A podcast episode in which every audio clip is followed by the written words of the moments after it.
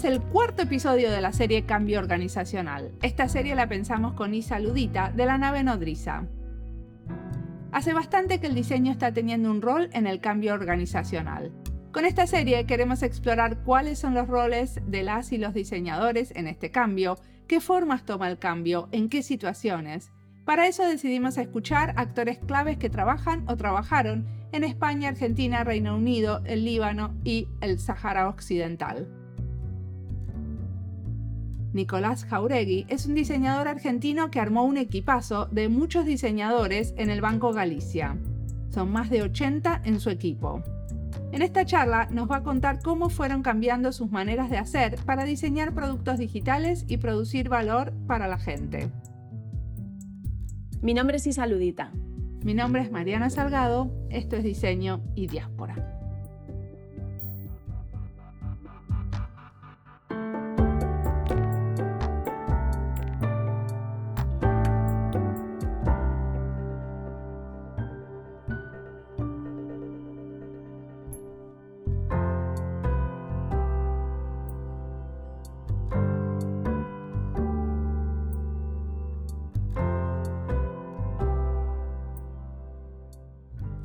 Hola, soy Nicolás Jauregui, eh, head de diseño de Banco Galicia. Soy comunicador social de carrera, llegué al diseño después de algunos años y fue parte de, un proceso de, transformación personal, ir encontrando y, buscando qué es lo que realmente me gustaba hacer y dónde podía aportar valor. Bueno, estoy muy contento de venir a compartir esta charla con ustedes. ¿Diseño? ¿Qué diseño estudiaste?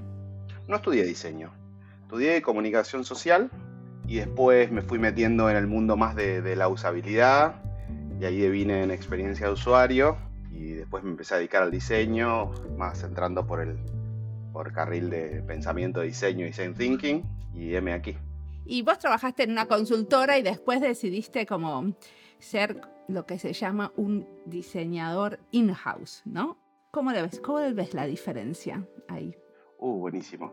Tuve algunos años trabajando en intercultura, donde aprendí muchísimo.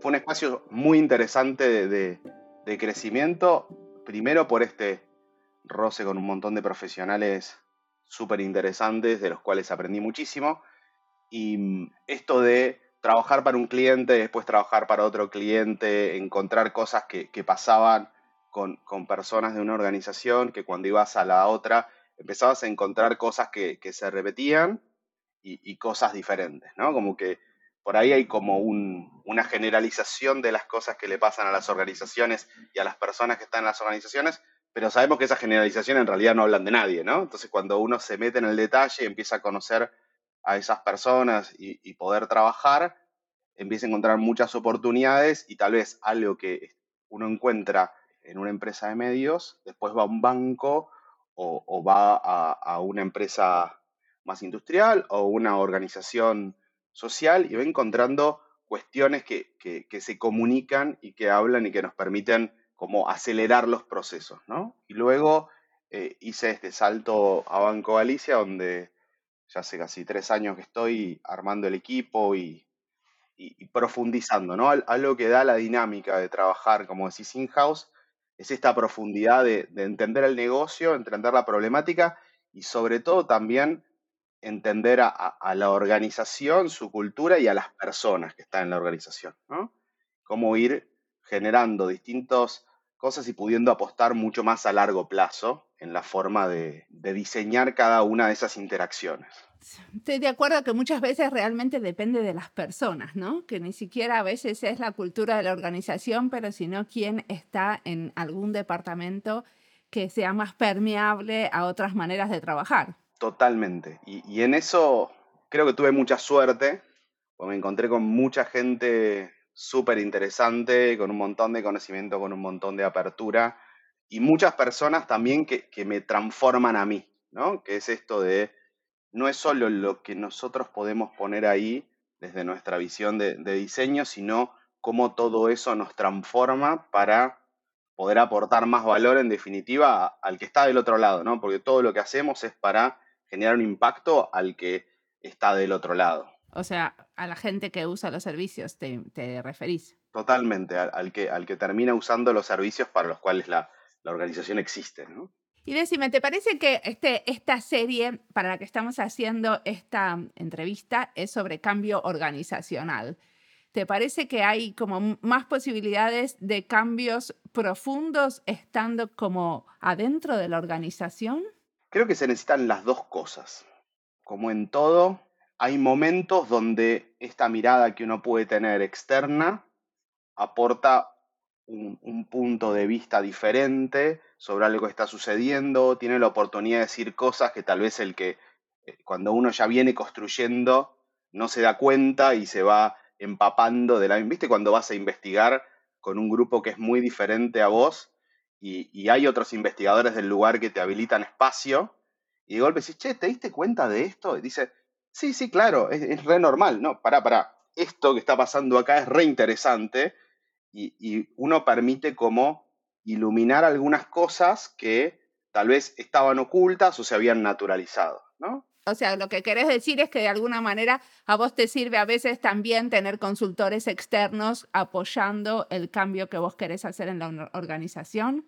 Totalmente, trabajamos como un equipo eh, en, los dos y este, en definitiva somos profesionales y tenemos puntos de vista diferentes sobre la cosa, ¿no? Y en el momento de, trabajar es algo que, tratamos de tener siempre, esto de decir, bueno, dejemos en la puerta quién es el, que, si querés, te paga el sueldo, cómo funciona, y ahora estamos trabajando en este proyecto y es una oportunidad de ir enriqueciendo el grupo profesional, ¿no? Y de esa manera eh, seguimos construyendo cosas diferentes, que es la oportunidad que nos, da, ¿no? Si, es diferente la forma en la que lo construís, a veces el resultado es diferente, ¿no?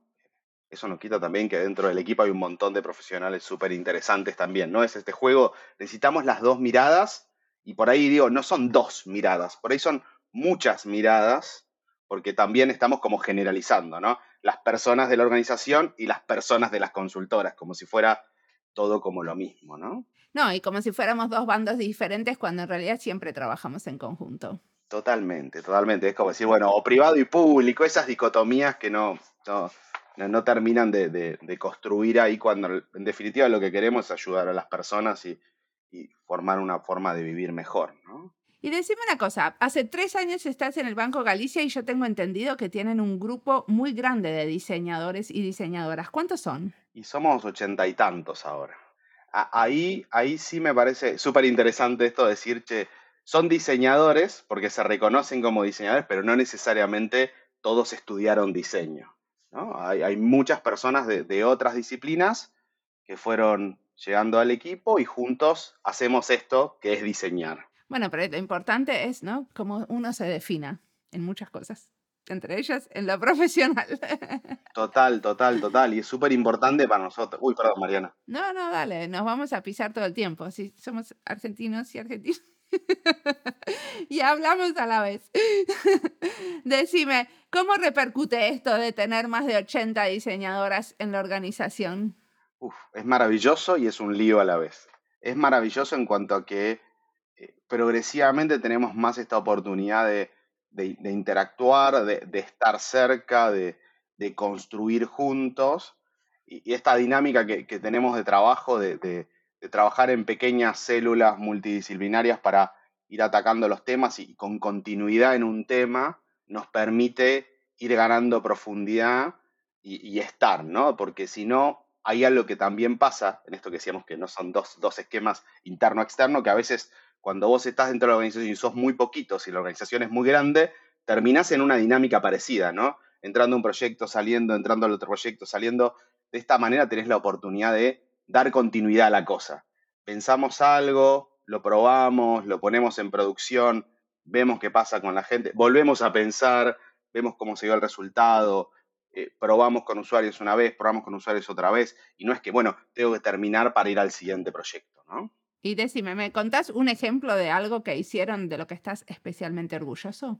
Hace pocas semanas nosotros venimos trabajando hace, hace mucho tiempo en esto de poder potenciar que nos conectemos mejor con las personas que, están afuera de la organización. ¿no?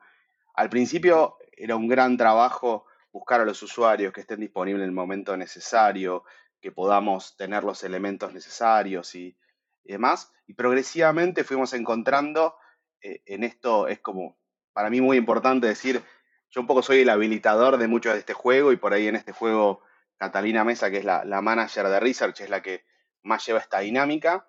Fuimos trabajando en evolucionarlo hasta llegar a, hace unas semanas a poder hacer eh, pruebas de usabilidad con ciegos. ¿no? Entonces, para nosotros es, como, fue como un, switch muy importante en, la forma de pensar de esto, de, no pensar en accesibilidad, sino en usabilidad para determinados grupos y, empezar a abrir este juego, ¿no? Fue un, gran esfuerzo técnico y no solo del equipo de diseño, también de, los equipos técnicos de, desarrollo y que llevan el producto para poder llegar a esto. Viste que en los productos bancarios hay muchas cuestiones que hay que cuidar, de que nosotros no, podemos ver las cosas que, que están en producción en la cuenta y entonces hay que generar todo un entorno. Muchas veces cuando probamos, probamos con prototipos, no con cuestiones reales. Pero en este caso teníamos que probar con el código tal cual se lo estamos mostrando a cualquier persona. Bueno, eso realmente fue algo súper interesante y súper enriquecedor para nosotros. Y, como todos estos encuentros vos conocés con, con usuarios y con, personas usuarias, eh, descubrís cosas que no son las que estabas buscando, ¿no? ¿Y qué descubrieron? Por ejemplo, cosas súper interesantes que por ahí traía el, equipo que, estuvo llevando a cargo la investigación, ¿no? De que, por un lado, esto de, che, que la persona lo pueda usar no significa que es perfecto, ¿no? Significa que, bueno, así también una persona este, va caminando por, por la ciudad y se maneja igual y hace un montón de cosas, no necesariamente que la ciudad está fácil para moverse, ¿no? Entonces, eso e, es algo interesante como para empezar a setear expectativas de lo que estamos construyendo. Después nosotros por ahí estábamos preocupados por muchas cuestiones de, de tagueos y cosas, y pasaban cosas como, como más grandes, ¿no? Que por ahí se desplegaba de una manera una pantalla y como vos no estás viendo la pantalla, no podés ver que se desplegó. Entonces tenés que, ir sumando algunas otras cuestiones que ahora son desafío nuestro para nosotros ir arreglándolo, ¿no? Perfecto. Y decime, vos hablas de que tienen estas células y estas células están en relación a, los servicios digitales o también tienen células de diseñadores trabajando estratégicamente, por ejemplo, para eh, apoyar a los directivos con diseño estratégico. Hay de todo. Hoy no tenemos una célula específica de diseño estratégico, Sí tenemos en cuanto a servicios digitales y en cuanto a analógicos también, trabajando con todo lo que es la, estructura de sucursales y demás. Y ahora estamos desarrollando un equipo de, experiencia y colaborador y hay mucha interacción de, los managers del equipo mío como facilitando eh, conversaciones, talleres y demás, más a nivel estratégico, pero aún todavía no es un, equipo dedicado a ese espacio. También hay algo ahí para seguir reflexionando, que es si necesitamos ese equipo dedicado o es algo interesante ir trabajando de la manera que lo estamos haciendo hoy, que es se establece un proyecto, trabajamos con personas del equipo que están en otro espacio y es enriquecedor para el que está trabajando en un proyecto que poder salir de su proyecto e ir a hacer una cuestión diferente con un equipo diferente o, bueno, vale la pena realmente establecer este equipo, ¿no? Sí. ¿Y eso cuándo vale la pena establecer un equipo? Ah, qué pregunta difícil. Tendría que responderte depende. O sea, supongo que te pasan cosas como a mí me pasan también adentro del ministerio, aunque no somos 83, sino dos. O sea, como que hay como algunos áreas, algunas áreas donde estamos como muy invitados y, la gente como reconoce el potencial del diseño, en cambio en otras no necesariamente, o sea, no nos invitan a esas otras. Totalmente.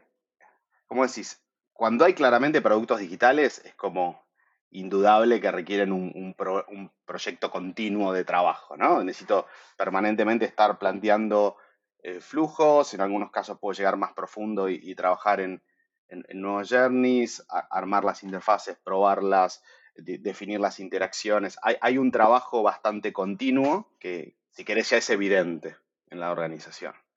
Luego hay otros espacios de trabajo más estratégico que tienen que ver o con servicios o con investigaciones más profundas de, corte bien generativo, donde hoy de la manera que trabajamos es con o, con algún profesional que está en esta célula trabajando cuando hay trabajo continuo o con eh, un equipo centralizado que va, trabaja eh, en un proyecto y vuelve y, va ganando esto de las distintas visiones que decíamos, de, si querés que es más frecuente en un equipo externo, pero dentro de la misma organización. O sea, yo lo que entiendo es que eh, muchas veces ustedes ponen a una persona y cuando se va ganando lugar, eh, traen a otra gente para apoyar el equipo. E, excelente eso que dijiste, porque me dio una punta muy linda que es, estamos tratando de no generar espacios para una persona. Estamos tratando de generar espacios como mínimo para dos personas. Porque es muy difícil que, que uno solo como diseñador ahí tenga todo lo que uno necesita tener y sobre todo necesita alguien con quien interactuar rápido, ¿no? Y como nosotros compartimos ciertos código, cierta forma de hacer las cosas, uno interactúa de una manera diferente, ¿no? Y fuimos encontrando esto, ¿no? Este, de, desde un momento por ahí que, trabajábamos más con esta modalidad de squad designer bien metido en, el equipo de, desarrollo y, de negocio juntos, hasta hoy que trabajamos de una manera medio híbrida, donde tenemos nuestra célula de diseño y trabajamos en conjunto con varios de esos squads, realmente encontramos más enriquecedor para las personas y más productivo para, para el negocio esto de trabajar en equipos de varios diseñadores, ¿no? Y siempre encontramos la vuelta para decir, bueno, si, si solamente tengo que sumar un poquito de trabajo, por ahí veo cuál es la célula que está funcionando hoy y le puede acompañar también a este otro equipo y si podemos sumamos una persona más a esa célula y son dos, tres, cuatro personas y suman algo más, pero en esas tres, cuatro personas yo puedo balancear esto de que obviamente todos somos buenos en algo, pero no somos buenos en muchas otras cosas y es muy difícil que puedas encontrar eh, la persona que, es buena en todo, digamos. Perfecto. Decime una cosa, porque vos hablaste de squad y de célula. Eh, y yo entiendo que eso es algo como muy interno de tu organización. ¿Cuál es la diferencia entre una célula, un equipo y un squad? E, el squad es este equipo multidisciplinario de, trabajo donde vos tenés eh, analistas, tenés un, product owner, tenés desarrolladores, tenés personas de QA, digamos, ¿no? Y hoy lo que nosotros fuimos encontrando en esta lógica es que eh, si fueran diagramas de Ben, como que el de diseño pisa varios squads, ¿no? Si nos lo podemos imaginar, y, trabaja en conjunto con varios, pero como una unidad. Tiene cosas si vamos de nuevo a la lógica de la agilidad, tiene sus ceremonias este, propias de eh, ser un equipo de diseño, ¿no? Necesita tener critiques, necesita juntarse a discutir cosas, necesita hacer sesiones de ideación que tal vez no necesita otros diseñadores para, para poder llevarla adelante o, para producir otras cosas, ¿no? Perfecto. ¿Y una célula y un equipo? No, son alternativos. Los dos tipos, tanto un squad como una célula, son equipos. Es lo mismo. Perfecto. Ahora, ustedes trabajaron mucho como en la capacitación interna. ¿Cómo fue esto? ¿Es algo que buscaron o de golpe les pidieron que hagan capacitaciones en diseño? Es un poco de las dos cosas. Sí hay, algo súper interesante en Banco Alicia de, buscar el desarrollo multidisciplinario de, las personas, así como nosotros trabajamos en, compartir lo que sabemos sobre diseño otras disciplinas, el equipo de data o el equipo de, negocio o el equipo de desarrollo nos, nos, va compartiendo formas de ver las cosas y hacerla. Y mm, ahí hemos trabajado en, distintas iteraciones para ir mejorando esta forma de hacerla y con algunas cuestiones dice, che, ¿cómo voy logrando ir difundiendo esta forma de pensar en los otros equipos? ¿no? Y ahí trabajamos en, en distintos canales de formación un poco por, como decías, bueno, por ahí cierto nivel de management necesita alguna visión más estratégica, cierto nivel más cercano a los productos necesita ir conectándose con las metodologías que hacemos y eso se complementa mucho con esto, ¿no? Cuando un equipo de diseño empieza a, trabajar con equipos de negocio, también hay un aprendizaje en compartir prácticas y, demás, ¿no? y, en este mismo proceso que te contaba antes que muchos de los diseñadores del equipo tal vez no estudiaron la carrera de diseño. Tenemos procesos en los cuales personas de, la organización se van formando y cada tanto se abren oportunidades para venirse a trabajar al equipo. Por ahí todos los años algunos se van sumando y se va enriqueciendo esta visión multidisciplinaria. ¿no? ¿Y por qué quieren ir a trabajar al equipo de diseño los demás? De la misma manera que por ahí nosotros queremos ir a trabajar a otras cosas también, digamos, ¿no? Es como en las búsquedas personales cada uno va encontrando qué es lo que le va gustando hacer y tal vez eh, cuando eligió su carrera de base hace 20 años era otra persona, ¿no? Entonces las personas se van transformando, van cambiando y van en búsquedas y, son parte del proceso de exploración. Incluso algunas personas vienen, trabajan un par de años con nosotros y después se postulan a otra búsqueda en el banco de algo nada que ver y viajan para otro equipo y para nosotros es fantástico eso, ¿no? O sea, es como darles un apoyo en la movilidad laboral, pero a la vez es como un poco sembrar el campo para tener más vocabulario común con otros colegas, ¿no? 100% de acuerdo. 100% de acuerdo. Y, obvio, el que pasó por el equipo después es alguien con el que uno puede este, tener conversaciones muy fáciles porque ya estuvimos compartiendo métodos y formas de hacer las cosas. Totalmente. Y aparte, el equipo en sí que vos decís eh, de estos ochenta y pico diseñadores, ¿tienen capacitaciones de diseño? O sea, los que ya están trabajando. Sí, también, totalmente. Nos vamos formando. Nosotros trabajamos mucho en, ir armando esta organización para que, que, distintas personas por ahí que no tienen muchísima experiencia todavía en diseño experiencia se puedan sumar y puedan ir creciendo en el equipo, ¿no?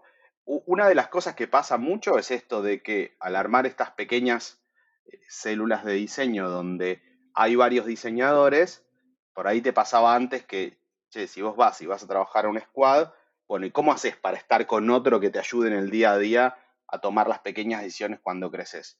En esto de, armar estos pequeños equipos se gana mucho en ese roce diario, en la capacidad de acompañar día a día a, las personas mientras crecen y en paralelo van sucediendo distintos momentos de, formación, eh, se fueron armando las comunidades por las distintas prácticas y, cada una de esas comunidades tiene espacios este, cada tanto, cada mes, cada mes y medio, cada 15 días, según como, como venimos con, la carga de trabajo, pero digo, donde se comparten prácticas, se van mejorando la, la forma de hacer las cosas y, en estos espacios es donde uno crece mucho, ¿no? Como, como si fueran pequeñas comunidades profesionales dentro del banco, ¿no? ¿Y qué, qué, cuáles son los temas de estas comunidades? A ver, por ejemplo, hace unos meses estuvimos trabajando muchísimo con el tema de, de experimentación corta, de, de, cómo íbamos generando más rápido instancias donde podemos salir rápido al cliente, pero en producción, para entender cómo impacta una propuesta que tenemos antes de que sucediera todo. Eh, y eso nos llevó muchísimo trabajo, no solo en compartir la forma de hacerlo, sino en ir acompañando a cada uno que lo iba encarando. Y, esto es súper interesante porque lo pudimos ir encarando con el equipo de agilidad del banco también como un trabajo multidisciplinario. E, el equipo de service estuvo trabajando en cómo establecer la forma de, bueno, un viaje de usuario o user journey es de determinada manera en Banco Galicia, ¿no? Porque a veces nos pasa que distintas células están trabajando lejos y eh, yo la hice así, yo la hice así, bueno, ¿cómo hago para hacer que ese conocimiento fluya de una mejor manera? Y al marcar un poco, che, lo hacemos de esta manera, también tenemos que establecer dónde ponemos el foco en la calidad ahora, porque no podemos ocuparnos de todo al mismo tiempo, ¿no? Entonces decimos, bueno, ahora estamos trabajando en el foco en estas tres cosas importantes cuando empezamos a, llegar al nivel de eso en general en todos los equipos, bueno, vamos a las siguientes tres cosas importantes, ¿no? Sí, como que tienen una priorización clara. Claro, de, de en qué cosas prestamos atención sobre la calidad de lo que estamos haciendo, ¿no?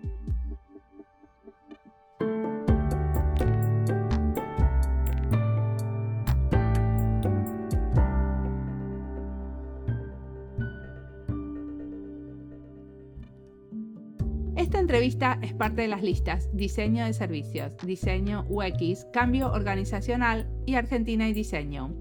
Las listas las encuentran en Spotify o en nuestra página web.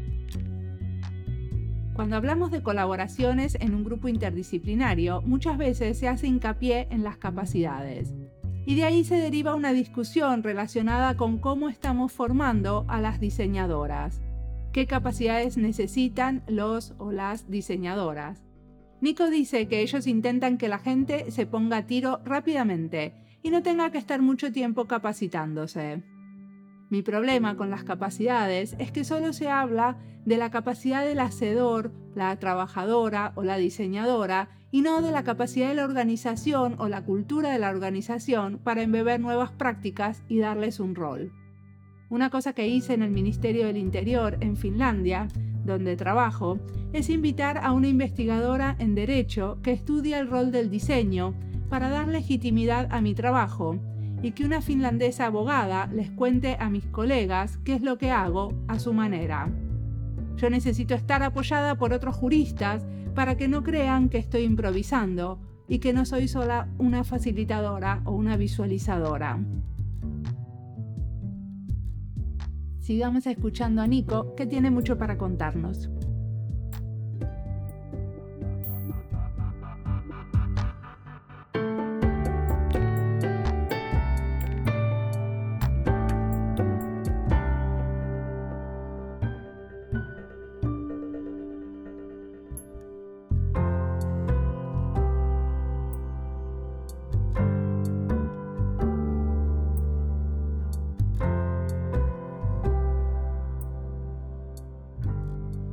Estuviste haciendo una encuesta sobre la transformación de las organizaciones, ¿no? Y cuando esta transformación de las organizaciones está dirigida por el diseño. Me la encontré online y la contesté y después me di cuenta que eras vos. ¿Me contás cuál era el contexto de esa encuesta? Sí, estaba trabajando en, una tesis sobre qué nos pasa a los diseñadores a la hora de, interactuar con la organización y tratando de entender qué espacios nosotros tenemos de, de desarrollo, de crecimiento como profesionales o, de aprendizaje para facilitar este vínculo en el contexto organizacional, ¿no? Muchas veces nos pasa a nosotros como diseñadores por ahí que podemos estar una semana discutiendo sobre la calidad técnica de algo y por ahí cuando estoy interactuando con otro equipo le interesa mucho más el resultado de que yo esté cómodo con eso, ¿no? Entonces, ir entendiendo estos puntos nos permiten creo yo, ir construyendo mejores puentes. Ok, pero la idea tuya era convocar a contestar esta encuesta a quienes, a diseñadores en diferentes organizaciones. Sí, sobre todo me interesaba el contexto de, los diseñadores que hoy viven en Argentina, ¿no? donde por ahí era un poco más fácil aislar el contexto de, la oferta académica que tenemos en español y, y especialmente local, donde es cierto que uno puede tomar una cantidad de cursos online y cosas, pero mucho de lo nuestro tiene que ver con esto de, conectar y entender un poco si, si, si, lo que estábamos planteando hoy entre los que estamos en, apostando parte de nuestra vida a compartir lo que hacemos en las universidades,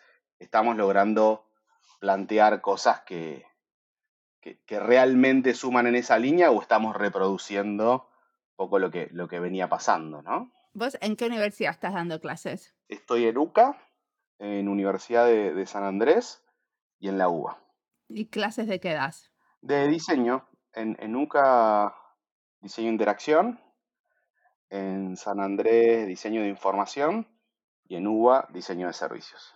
Hay una especialización, ¿cierto? En diseño de servicios. No, esto es parte de, de, dentro de la carrera de grado de diseño gráfico.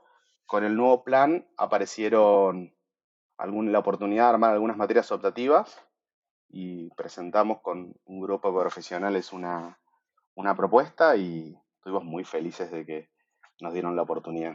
Ok. ¿Y esto es solo para los diseñadores gráficos? Sí. Lo, lo, lo interesante es que aparecieron otras materias similares para las otras carreras, ¿no? Por ejemplo, en diseño de servicios hay otra en la que está Paulina Becerra. Seguro la conoces. Sí, en diseño industrial. Sí. Entonces, ¿qué? Volvamos a este cuestionario que hiciste. ¿Cuántos te lo contestaron? Ciento y pico de personas. Va, un montón. ¿Y qué descubriste? ¿Qué salió de ahí? Por lo menos en líneas generales, no me tenés que dar todos los detalles porque eso supongo que lo vamos a leer en tu tesis. Parte de ese foco que, que, yo buscaba entender es sobre, sobre qué tipos de conocimientos hoy nos sentimos cómodos y sobre qué tipos de conocimientos entendemos que, que nos tenemos que desarrollar. Y, en esa línea hay como cierto, creo, consenso que en esta línea más relacionada con, diseño y negocios, tenemos un espacio grande para, para seguir creciendo y, y, seguir aprendiendo. Algo que me parece súper interesante es, es más la parte técnica, no técnica de diseño, sino técnica relacionada con, con lo más ingenieril, ¿no? Donde muchas veces tal vez no, no, lo tenemos tan en el centro, ir aprendiendo cómo, cómo funciona la, la construcción de las cosas. ¿no? O sea que lo, que lo que los diseñadores y diseñadoras te decían en el cuestionario es que tenían ganas de aprender más sobre negocios y tecnología. Más, más sobre negocios, no necesariamente sobre tecnología. Es interesante, ¿no? Porque en general en las carreras de diseño hay bastante poco sobre negocios. Sí, total. Y sobre tecnología tampoco hay tanto, ¿eh? Igual está claro que no todos nos interesan los negocios que también hay otras, hay, hay, muchas otras debilidades que, en donde podríamos poner el acento y priorizar. Sí, igual cuando pienso, por lo menos yo, el negocio, no necesariamente estoy diciendo eh, ganar plata, sino si, significa construir valor, ¿no? Y, y ese valor, eh, una, una, organización eh, en público, un Estado, lo que sea, tiene eh, su negocio o su, su razón de existir y, y, hay como una relación interesante en eso que, que no se remite solamente a la cuestión más económico-financiera. Perfecto. Y contame, ¿qué te está inspirando en este momento que estás leyendo, mirando, escuchando? Justo un colega me pasó hace unos días un podcast, Your Undivided Attention se llama, de, de Tristan Harris, que es el de el que armó esta, esta serie, justo en este momento tengo un lapsus de, en, sobre, sobre redes sociales que está en Netflix. Súper interesante que, que, va hablando con distintos especialistas de, de, distintas temáticas. Justo escuché esta semana uno muy, muy interesante sobre una, una editora de, de, temas de seguridad informática sobre, del New York Times. Y es como un canal a, a, a mundos que, que no conozco pero habla de la atención, de los déficits, de los déficits de atención que tenemos, porque esto es como un tema, ¿no? Como últimamente muy en boga esto de cuánto podemos atender y con qué intensidad. Sí, pero no solo de eso. Digamos, hay, hay, hay muchas temáticas diferentes. También encuentro algo, algo muy interesante en, en, en, la serie que un poco, de alguna manera, va mostrando en las distintas conversaciones cómo al, ponerle foco en algo, no ponemos foco en otra cosa que también es importante. ¿no? Y, en eso es como eh, cada uno de los capítulos que fui escuchando hasta ahora me llevó a reflexionar sobre un punto donde no estaba poniendo la, la atención o donde había una forma de construir diferente. Perfecto. ¿Otra cosa más? Your Undivided Attention, el podcast de Tristan Harris. Y estoy leyendo un libro que se llama Atomic Habits, hábitos, atómicos. Ahí lo vengo promediando, todavía me falta una buena parte, pero hasta ahora súper, súper interesante cómo se relaciona esto que, que él mayormente pone en el, el ámbito personal con, con, la forma en que, si querés, trabajamos con, con, los equipos y pensamos en la forma de ir generando estos cambios, que un poco es parte de, también del foco de, esta, de esta serie que estás armando, ¿no? Como si, si yo estoy buscando eh, hacer determinada cosa, tal vez estoy poniendo, mirá qué interesante, estoy dando cuenta en esta charla con vos, que los dos hablan de dónde ponemos el foco, que cuando ponemos el foco a veces en una cosa para generar el cambio no es la, que va a generar el, cambio definitivamente, es de un, una, una, cuestión un poquito más sistémica y, y de... Y, después me, inspira muchísimo eh, el espacio del aula, es, un momento maravilloso donde muchas veces me doy cuenta que hay giros de las cosas que, que todavía no vi.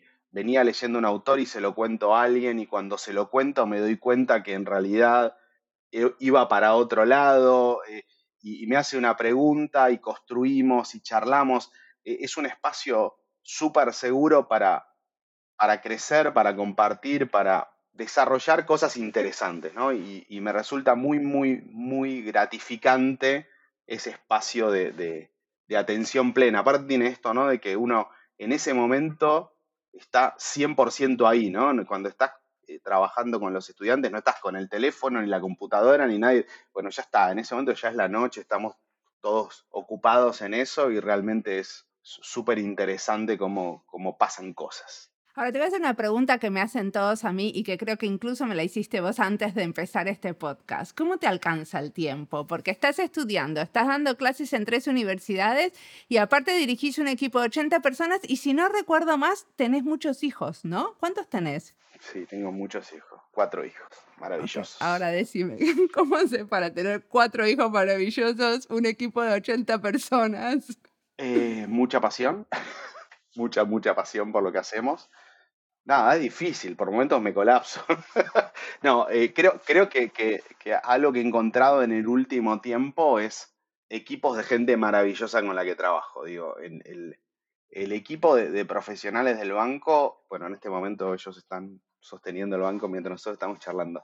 Y, yo sé que puedo estar súper tranquilo, que las cosas van a ir avanzando. Eh, lo mismo me pasa en las universidades. Ninguna universidad digo, ah, yo doy clase. No, somos un equipo de un montón de profesionales y, nos vamos ayudando. Bueno, hoy te cubro yo, che, ¿cómo construimos esto? Y eso realmente hace muy disfrutable la cosa. Perfecto.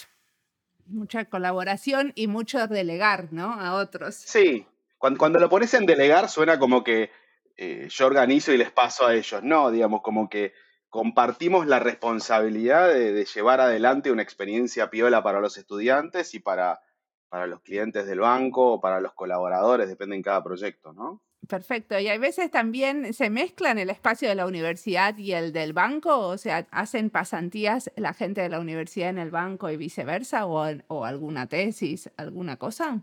Está bueno para seguir desarrollándolo. Hoy tenemos, hoy sí en el banco hay pasantías, pero todavía no ha pasado que, estudiantes que, bueno, sí, miento, pero no por, por culpa mía, digamos. Hay estudiantes que han pasado por, por las materias que están en el equipo del banco se va dando naturalmente, ¿no?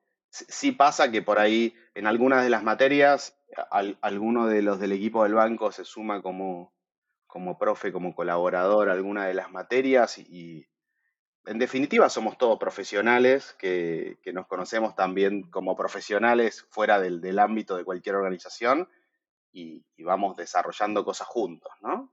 Sí. Y decime, ¿qué te imaginas o qué te gustaría que pase en el futuro? ¿Qué te ves haciendo? No sé, estoy en búsqueda. Eh, este, en este momento estoy como muy en búsqueda de cómo seguir construyendo cosas interesantes. Estoy justo en un momento de, cerrar algunos procesos de cosas que venía haciendo. Me queda para, un tiempo más en, en, Galicia y tenemos muchísimo para, para construir todavía ahí. Eh, así que no, estoy buscando en particular este, un cambio ahora, sino que estoy empezando a, construir algunas cosas diferentes y, experimentando cosas. Pero también tu rol fue cambiando durante estos años de Galicia, ¿no? Sí, totalmente. Yo entrené en, en Galicia y éramos, el objetivo era, si no me equivoco, llegar a 40 diseñadores y eran los 40 diseñadores eh, eh, y yo, digamos, liderándolo, pero no había una estructura de, equipo todavía. Entonces ahí yo estaba muy, muy cerca de los proyectos, eh, acompañando las cosas y, demás.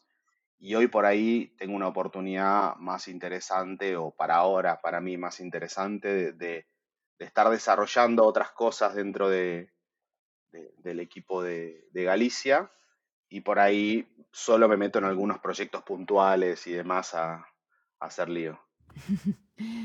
ok, cuando necesitan legitimizar alguna exploración muy eh, revolucionaria.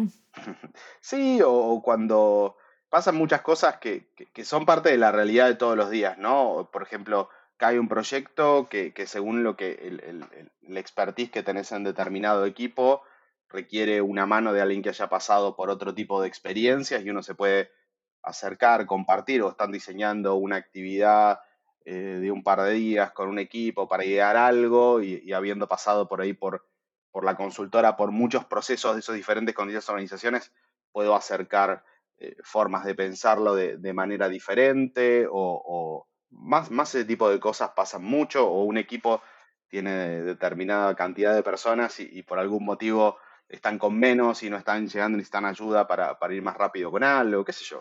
Perfecto. ¿Qué le recomendarías al Nico que recién se acaba de, recibir y está dando sus primeros pasos, porque muchos de los escuchas de diseño y diáspora son bien jóvenes. Muchas charlas con profesionales y meterse en las organizaciones profesionales a, conocer a personas.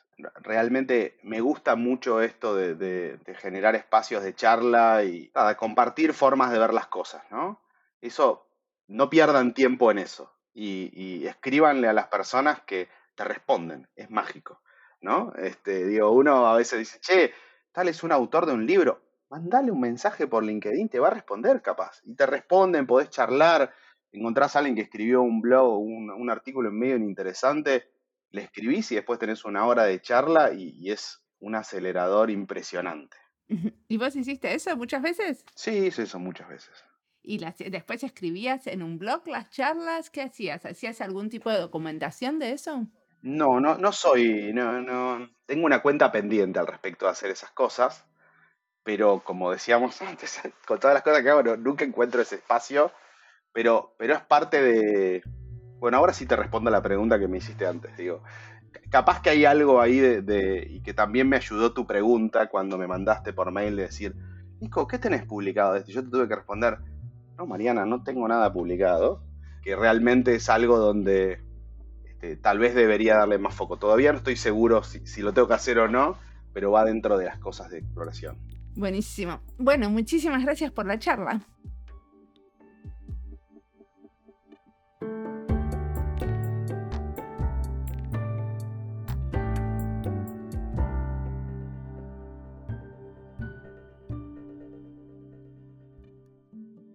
En esta charla sale el tema del rol de la o el diseñador que en el caso de Nico es bien diferente porque es un director o un manager y puede acompañar y colaborar a su equipo o sus muchas unidades de trabajo.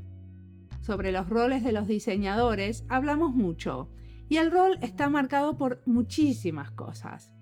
Por ejemplo, uno es qué hace la organización. Si hacen productos, servicios o políticas públicas, el rol de la diseñadora es bien diferente.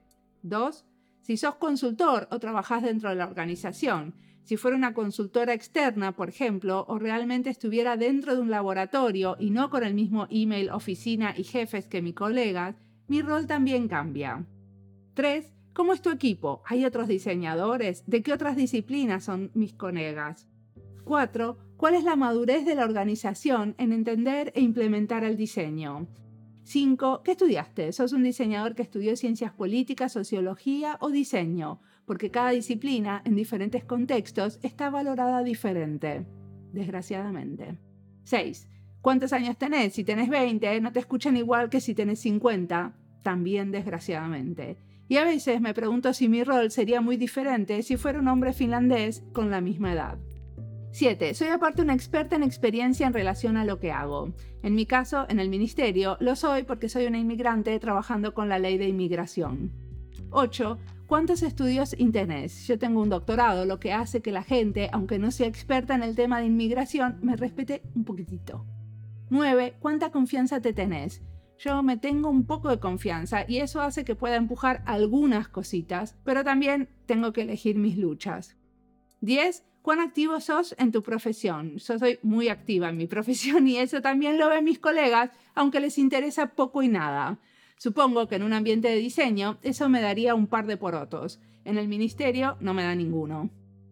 11. ¿Cuál es tu puesto? Tengo un puesto que no es bajo. Si fuera un asistente o una, una planificadora que estudió diseño, no sería lo mismo.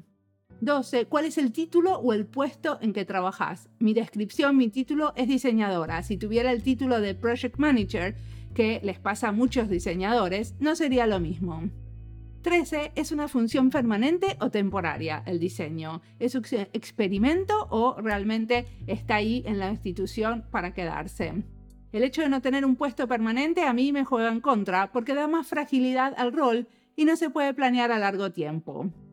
14. ¿Cuánto sabes del contenido del trabajo? No es lo mismo trabajar en políticas de salud y tener una diseñadora que trabajó en salud 20 años o tener a una persona que viene de hacer otro tipo de proyectos, como proyectos con reciclaje de basura.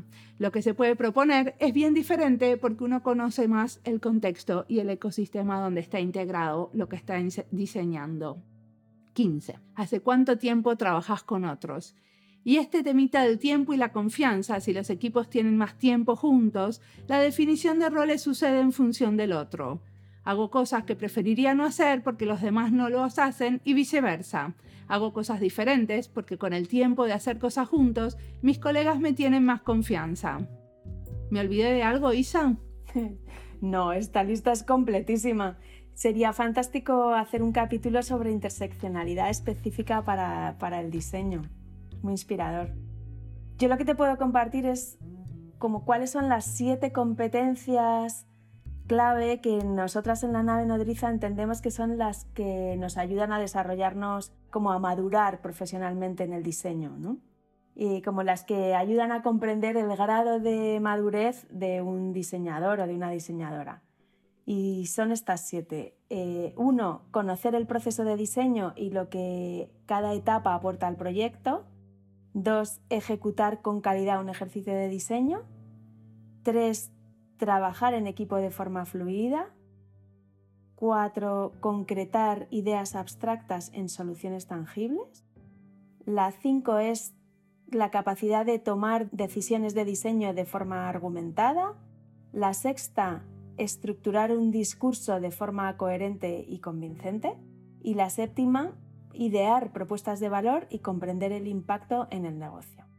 Está buenísima tu lista. Me encanta. Hoy tuvimos un par de listas al final. Esperemos que les sirva. O que algo de lo que dijimos les haga ruido y repercuta en su trabajo. Como siempre, la música del podcast es de Antonio Zimmerman. El diseño de sonido es de Julián Pereira. Este podcast está publicado con licencia creativa común con atribuciones. Esto fue Diseño y Diáspora Pueden seguirnos en nuestras redes sociales, en YouTube, Instagram y Twitter, o visitar nuestra página web diseñoydiaspora.org. No olviden recomendarnos y recomendar nuestros libros. Nos escuchamos en la próxima.